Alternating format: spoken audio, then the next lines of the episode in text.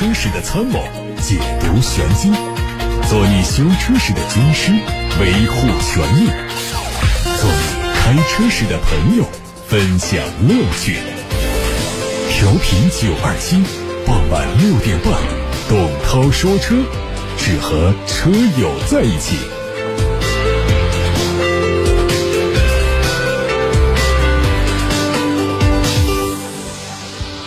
又是六点半钟，来到了董涛说车的直播时间，我是董涛。通过调频九二七的电波，通过蜻蜓 FM 和喜马拉雅都可以听到董涛说车的直播。通过热线电话八六八六六六六六以及董涛说车微信和微博留言，可以提出买车选车的问题，在节目当中解答。先看新闻，日前，小鹏汽车的董事长何小鹏正式发布声明，对老款小鹏 G 三车主道歉。并提供补偿。具体的方案是，从七月十二号开始，三年之内增换购小鹏汽车任何一款车型的时候，在享受你购买新车档期所有促销政策权益的基础上，额外享受一万元的专属补贴权益。但是这一则声明似乎并没有获得老款小鹏 G 三车主们的认同。本周末。北京和广州的部分老款小鹏 G 三车主会集体进行维权，其中的原因呢，还是要从2020款的小鹏 G 三说起。七月十号，小鹏汽车推出了2020款小鹏 G 三，老车主发现呢，新款的 G 三续航里程提升了不少，价格并没有相差很多，甚至更便宜。从对比售价来看，续航五百二十公里的车型起售价是十五万九千八，几乎和一九年款的小鹏 G 三价格差不多，但是续航里程就要多了一百六十九公里。宝马官方的规划显示，品牌旗下的第一款国产纯电动车 iX 三将由铁西工厂承担起生产工作，并将于二零二零年完成第一批车型的量产，随后陆续出口到全球各地区市场。iX 三作为后续产品跟进最快的车型，基于 X 三汽油版打造，造型有别于 i 家族的其他版本。动力方面配备的是第五代的 eDrive 电驱动系统，并搭载容量为七十千瓦时的电池组，最大功率一百九十千瓦，续航里程四百公里。快充模式下完成一次充电需要三十分钟。最近，大众官方推出了一组途锐的全新官图，在官图中。大众重点展示了途锐 V 八 TDI 的拖挂能力。途锐 V 八 TDI 是目前途锐家族的顶级，它使用的是 V 八4.0升的柴油发动机，最大扭矩达到了900牛米，4.9秒钟可以破百。大众特别强调。使用全时四驱的途锐 V 八 TDI，它的拖挂能力达到了三点五吨，而这个强悍拖挂能力也在这次更新的官图当中得到证实。V 八 TDI 甚至能够轻易的拖挂起小型的推土机，而且途锐的挂钩设计还是隐藏式的，可以一键推出或者是收回。复活的丰田大魔王 Supra 在全球各地的经销商处都是正大光明的加价。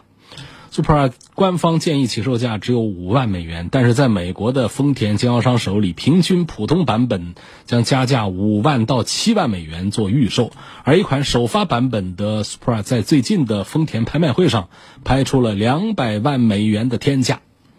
现款的 Super 是丰田和宝马共同开发的，它使用了宝马 Z4 的底盘和发动机，它的最大功率是两百五十千瓦，最大扭矩四百五十牛米。下一款 Super 可能会装配上宝马 M3 的发动机，它的功率会进一步的提高到三百多千瓦，最大扭矩会达到五百五十牛米，而且产能也会进一步提升，加价提车的情况可能会得到好转。日前，雷克萨斯全新的 EV 概念车渲染图被爆出，它的定位是紧凑型的掀背车，有可能作为 CT 的继任者上市，并且在今年十月的东京车展上亮相概念车，二零二一年正式推出量产版。它会基于 TNGA 架构，从官方发布的渲染图可以看到，它的外观将继续家族式的设计，车侧的造型线条会和 CT 车型如出一辙，动力部分用的是纯电驱动。别克旗舰大中型 SUV 昂科雷迎来了改款。从刚刚发布的全新官图来看，新车采用了别克专门为它配备的二十英寸的铝合金运动轮毂，还增加了一些科技配置。新车的尺寸会进一步的升级，车长将近五米二，车宽超过两米，轴距加长到了三米零七，轴距甚至超越了奔驰的 GLE。同时，新车会搭载 2.0T、3.6升两款发动机，最大功率分别是218千瓦和234千瓦，用的是 9AT 的变速器。日前，马自达 CX-30 实车街拍图在网上出现，它会在今年九月份的法兰克福车展上正式上市，未来是以进口的方式引进中国开始销售。动力方面用的是一台2.0升的发动机，传动系统是六速的自动挡。可能会用一台混合动力引擎，内饰方面配备的是三辐式多功能方向盘以及一台悬浮式的液晶屏。江淮汽车官方发布了旗下小型 SUV 2020款的瑞风 S4 的车型官图，并发布了它的配置消息。它将全系标配10.25英寸的中控屏、倒车影像和胎压监测倒车雷达。同时，新车在动力上会满足国六排放标准。此外，还将推出梦想蓝车身颜色，进一步丰富消费者对个性的诉求。广汽传祺官方说，全新一代传祺 GA6 会在七月二十号开始启动预售。它在今年的上海车展期间首次亮相，在六月份，广汽乘用车宜昌工厂正式下线。相较上一代车型，新的 GA6 在科技配置方面有明显的升级，预计在今年的第三个季度正式上市。动力方面是 1.5T 配上六速的普通自动变速器。东风启辰全新微型纯电 SUV E30。正式发布了它七到八万元的预售价格区间，将在九月初上市销售。这个车可以看作是雷诺伊诺的换壳版本，前脸造型和捷达的 VS 五非常相似。它的 NEDC 续航里程是两百七十一公里。启辰 E 三零基于雷诺日产的 CMF-A 平台打造，装备了能量密度为一百四十八点五瓦时每公斤的三元锂电池，工况下的百公里耗电量是。十点六千瓦时，电机的最大功率是三十三千瓦。以上是今天的汽车资讯，各位正在收听董涛说车。关于买车、选车、用车的疑问，现在可以提交到直播室来，零二七八六八六六六六六正在开通，还有董涛说车微信公众号以及董涛说车的微博，都可以留言提问。魏先生，他希望从性价比、舒适性方面对比一下大众朗逸、宝来和轩逸这三款车。现阶段来看，这个销量啊，整个价格体系，这三个车里面，应该还是大众的朗逸，它的性价比啊，各方面表现最好。而舒适性方面呢，我还是认可沙发更软的、悬挂更软的轩逸。所以综合讲的话呢，从推荐购买的角度，大众朗逸、宝来和轩逸呢。仍然是这么一个推荐的排序，就是朗逸第一，宝来第二，轩逸第三。有网友问车的问题，说自动挡的汽车冷启动挂倒档的时候有滴答的一声响，这正常吗？滴答的一声响，这个好像我在我的车上是没有听到过。我不知道这描述的到底是来自于机械部分的那种声音，还是来来自于这些这个电路方面发出的一些蜂鸣的。声音，所以它需要判断一下这个“滴答”两个字，它代表的到底是什么样的声音，可能会信息上有误。正常的讲的话呢，呃，冷启动也好，热启动也好，挂倒档也好，挂前进档也好，车内应该是听不到任何的类似这样的声音的。下一个问题说，我最近看上了雅阁豪华版，考虑到自己开车比较舍得给油，试驾感觉动力足够，就是想，即便是我自己开车，我家人能够坐得舒服一点。这个问题我记得昨天已经回答过了啊，月月这位网友，那么提醒你可以通过董涛说车的微信公众号重听。说有些车的顶配啊都没有配备后排的中央扶手和中央头枕，问这个配置是可有可无的吗？还是厂家为了减少成本？呃，以前呢，这个配置是可有可无的。大家回想一下，看老爷车，老爷车不关呃不光是后排的座位，包括前排的座位呢，老爷车经常都是没有头枕的。那么当时的设计人认为呢，这个汽车呢只需要把我们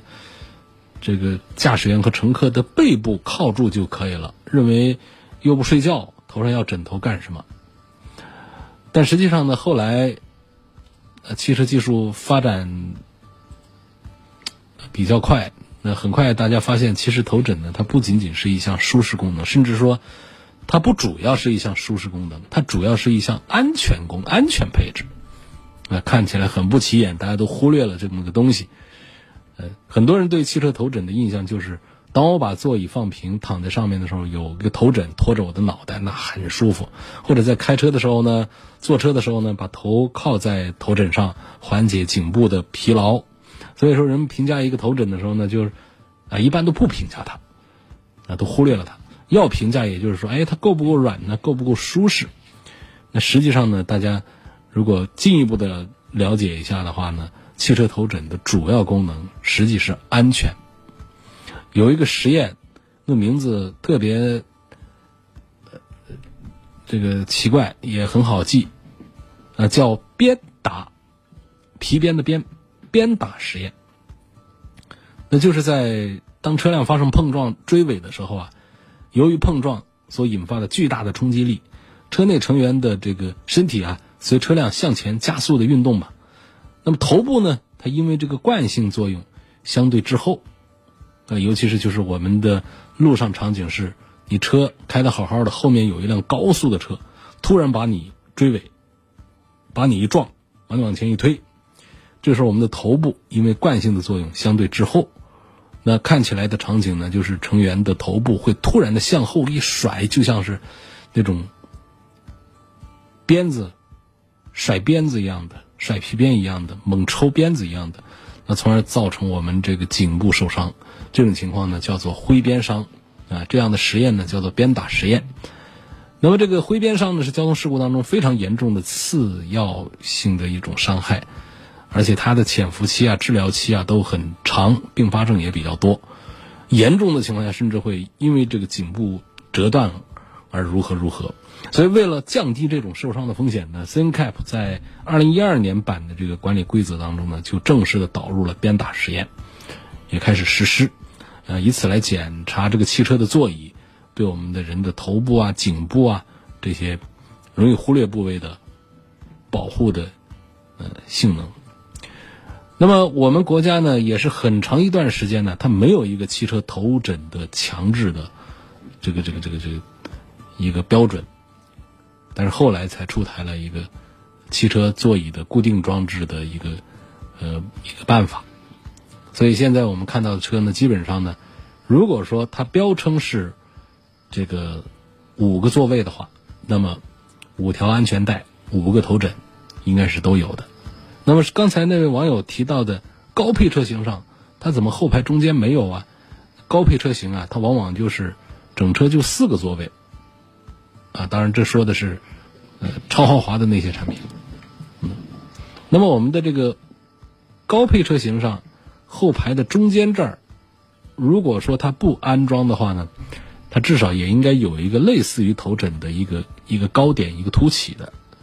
然后再配上安全带的使用，否则的话呢，它是违反了我们国家的这个汽车座椅固定装置方面的一些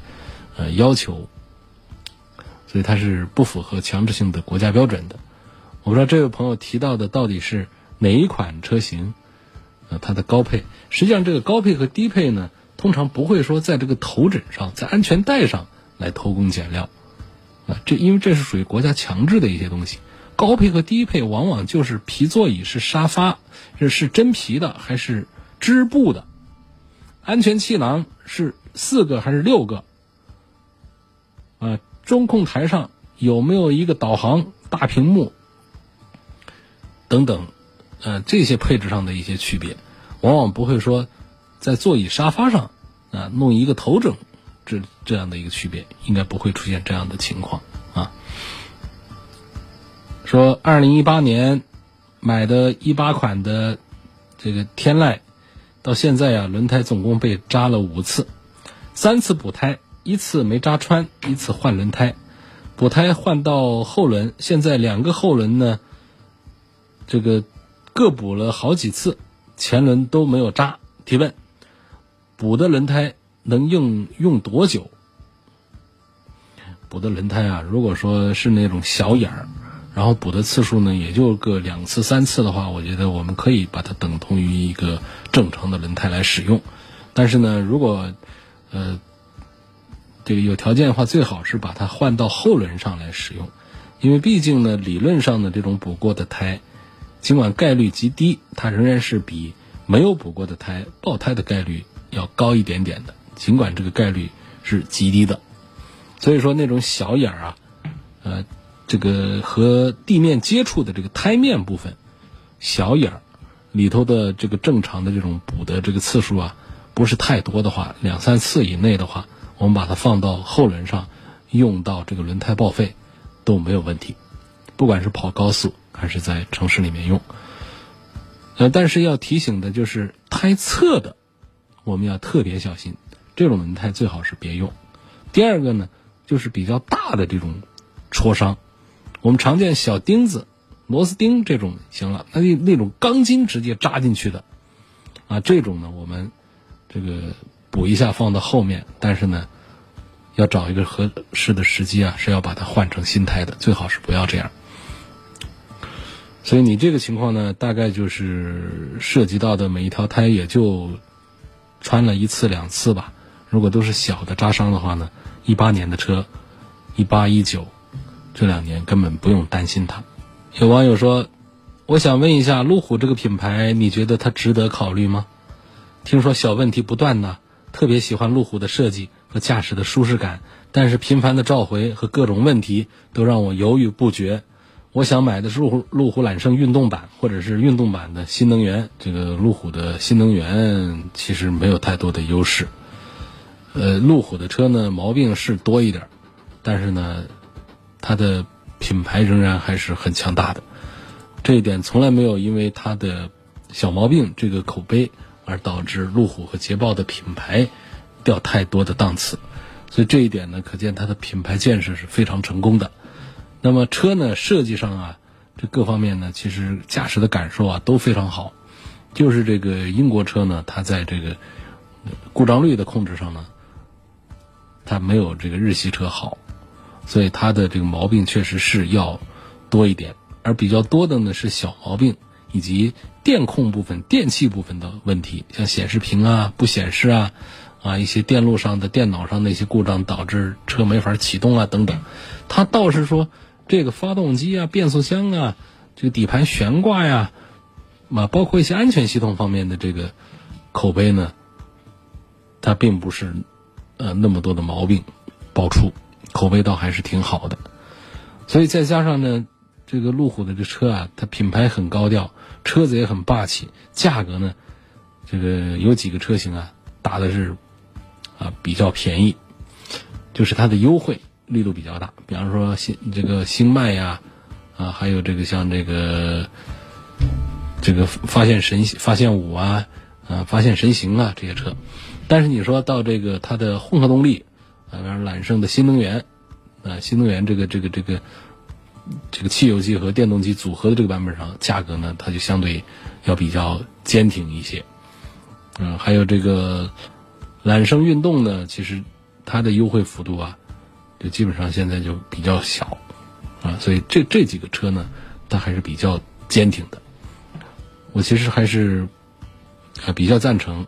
在百万元级别的这个豪华 SUV 当中，对比一下奔驰的、宝马的、奥迪的，啊，这个路虎的，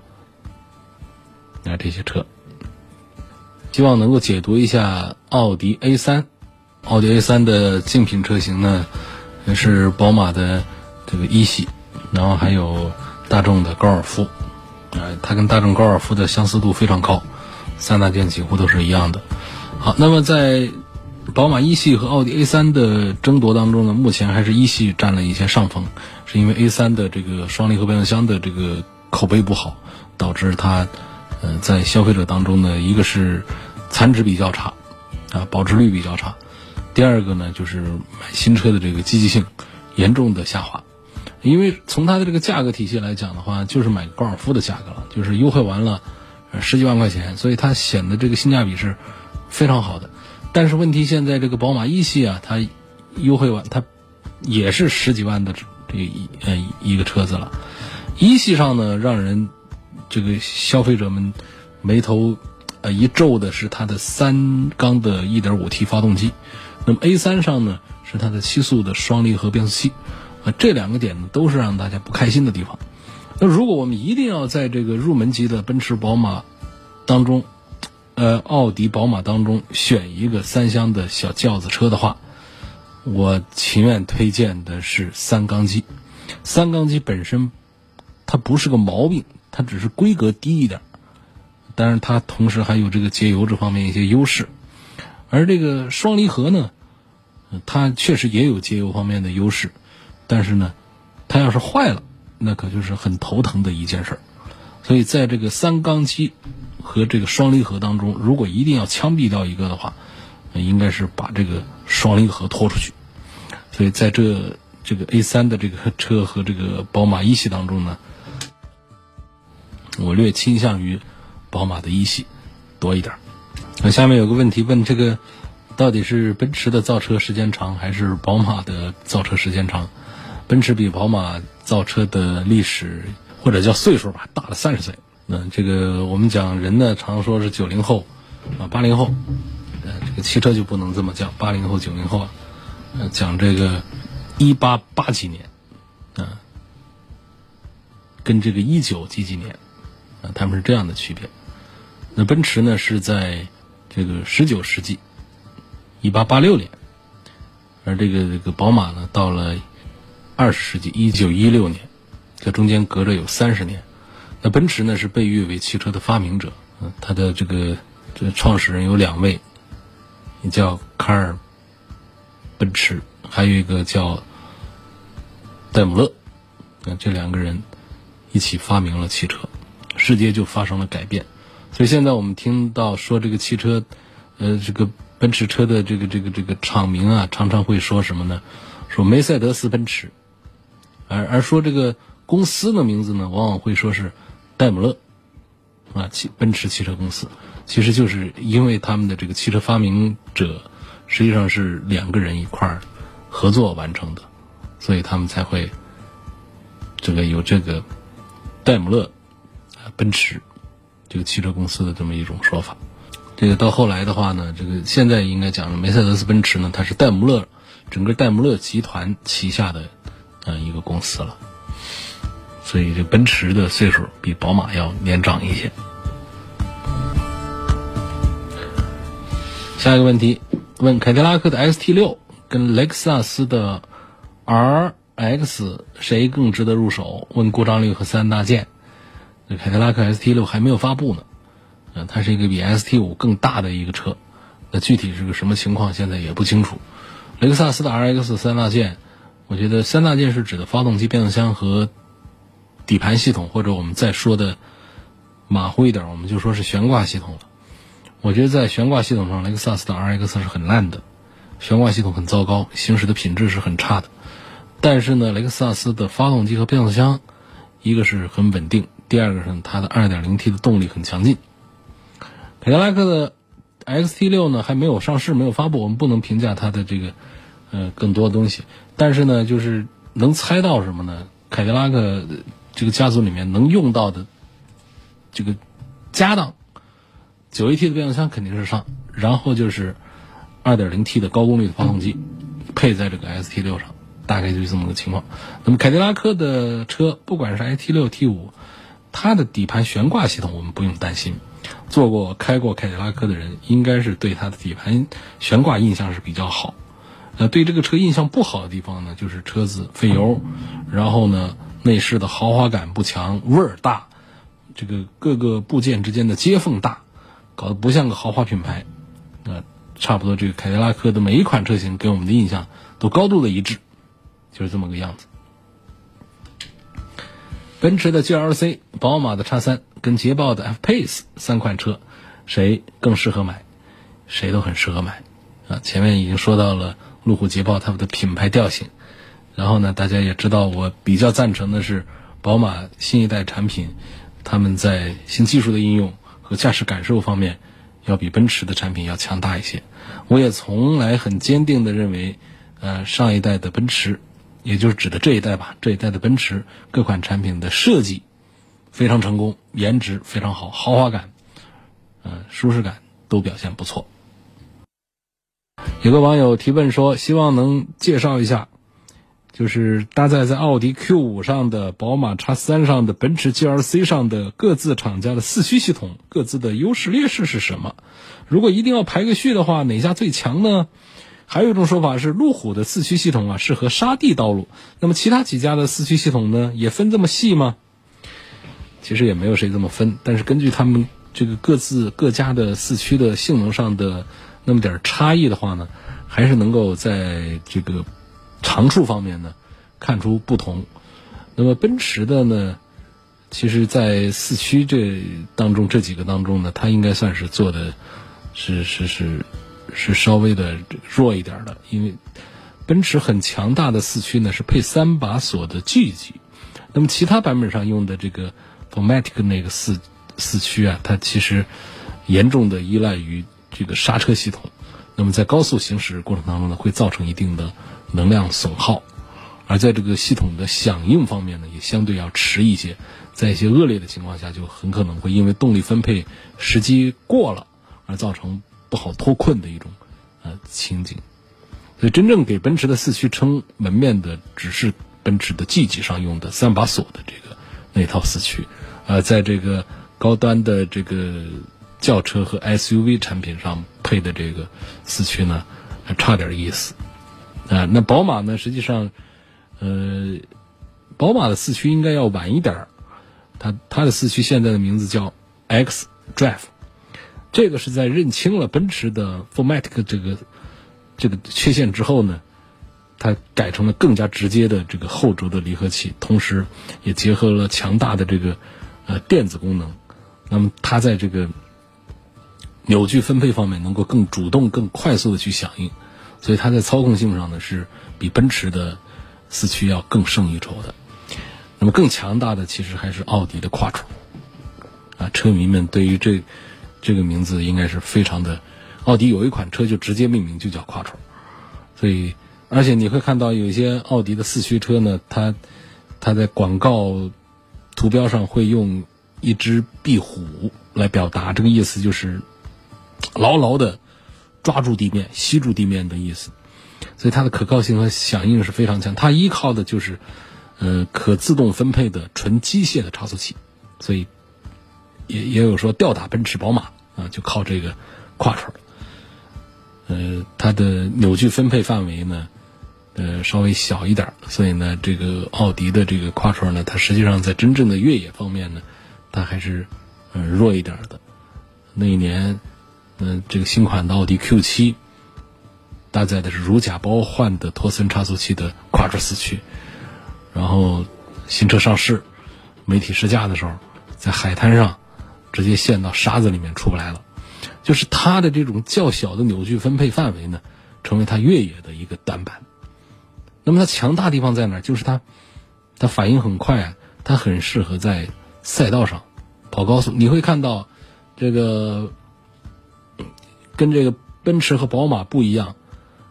奥迪的性能版的车型都会标配跨车，呃，它的 S 版。那更不用说它的高性能 RS 版，都是有着非常出色的加速性能以及非常出色的这种底盘的响应能力的，依靠的其实就是这套跨车系统，让它始终保持着最强大的抓地力。这也是我们生活当中用车啊用得着的这个地方，用途最广泛的地方。所以从这个用途最广泛的角度，不管是这个沙地也好，还是高速公路路面来好呃来来来讲的话，这个。奥迪的跨车四驱都可以，但是它真正的那种过沟坎啊、深陷进去要爬出来的话呢，跨车就傻了，因为它的扭矩分配范围比较小。那这时候谁的强大一些呢？呃，这时候这个宝马的 xDrive 实际上表现还可以。但是说，如果讲越野的脱困的能力最强的话，我还是觉得路虎的那套的四驱啊，越野的越野的脱困能力要强。在公路的脱困性能上呢？这个其实奔驰、宝马、奥迪的产品当中，应该是宝马的这个稍强一点。那么在公路的运动操控性能方面呢，我认为还是奥迪的是最强大的，这套跨车最强大。所以排来排去啊，如果要排个序的话呢，这个奥迪的和路虎的两套四驱，因为各自取向不同，并列排在第一。奥迪的倾向于公路运动操控，那么路虎的倾向于越野的这种的表现。然后排并列排第一之后，第二名呢，我们把它颁给宝马的 X Drive，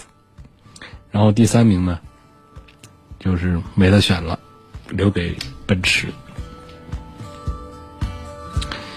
你好，我是多年的听众，想问一下，朋友刚刚拿到驾照，关于加装后视镜上的小圆镜，正确的方法是什么？像网上说 A、B、C、D 四个角加装以后呢，感觉对原后视镜视线还是有遮挡。那你是看原后视镜呢，还是看加装的小圆镜子呢？看加装的圆镜呢，就感觉相对距离太远，或者光线暗一点就看不清楚了，希望给指点一下。这个东西啊，就别装了，因为它确实装上之后呢，就是我们前提是你眼神要比比较好，比方说你你二二点零的这种眼睛，你装一个可能光线强的时候还是可以的，否则眼睛本身视力就是很平常，再加上光线一不好，那等于那个小圆镜那一坨啊，就把你的后视镜的视线给挡了，这还误事儿，所以推荐大家不用装，就是我们要学会了。调后视镜和学会了看后视镜之后啊，厂家原配的那套后视镜啊，其实都够了。那原配的后视镜呢，他们在这个最边上的大概有那么三四三四公分那儿呢，实际上是留了一个呃这个凸面镜的一种效果的。它实际上是可以收入更多的这个这个画面的，收入更多的这个这个角度的。那么其他部分呢，是一个平面的角度，让我们更加准确的能够判断距离。所以说，如果我们老是嫌这个后视镜不够用的话呢，我们第一个要检讨自己是不是调对了后视镜的角度。第二个呢，就是我们会不会看后视镜，会不会根据后视镜里面的景象来推断车侧、车后侧的这个现实的真实的情况。那么关于这个后视镜怎么调，有有有攻略，在网上有，但我觉得那攻略呢，也仅供一下参考，因为车都不一样。车不一样，我们人还不一样，呃，人人一样，他座椅的角度都还调的不一样，所以这个你你你用那些那个数据来说话，其实说不太准。大概是这样的，就是我们可以找到的是那种比较长的直道，在长的平的直道上，我们走在一个这个这个这个正常的直线上，我们这个时候呢，或者是把车停在靠边的可以停车的地带上。我们来调，然后呢，我们让车的后门把手。有的说我跑车，我只有前门没后门，这大概意思就是我们后门那个部位，呃，找一个凸起的一个点，就是整个车后的尾巴呢，在我们的后视镜的左右这个横向的站位里头占三分之一，不超过三分之一，就是能够挂到我们自己的车，啊，这画面能挂到车，你别这个调了以后。整个后视镜画面里面看不见自己车了，你就不好判断障碍物跟你之间的距离了。所以一定在后视镜里面要挂一点自己的车的尾巴，啊，这就把左右的这个问题解决了。还有就是后视镜的还有一个上上下的一个角度的一个调节。这个上下角度呢，我们就可以把远方的这个地平线啊，在城市里面可能难以找到地平线，我们可以想象。这个地面和远处的这个建筑之间的这个交界的地方，把它当地平线。这个地方呢，最好是就是在我们这个后视镜的中间横线中间偏下一点的位置。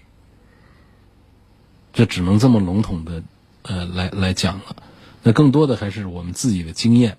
就是既能看到离我们车比较近的这一侧的障碍物，也能够看到。更广的角度的障碍物。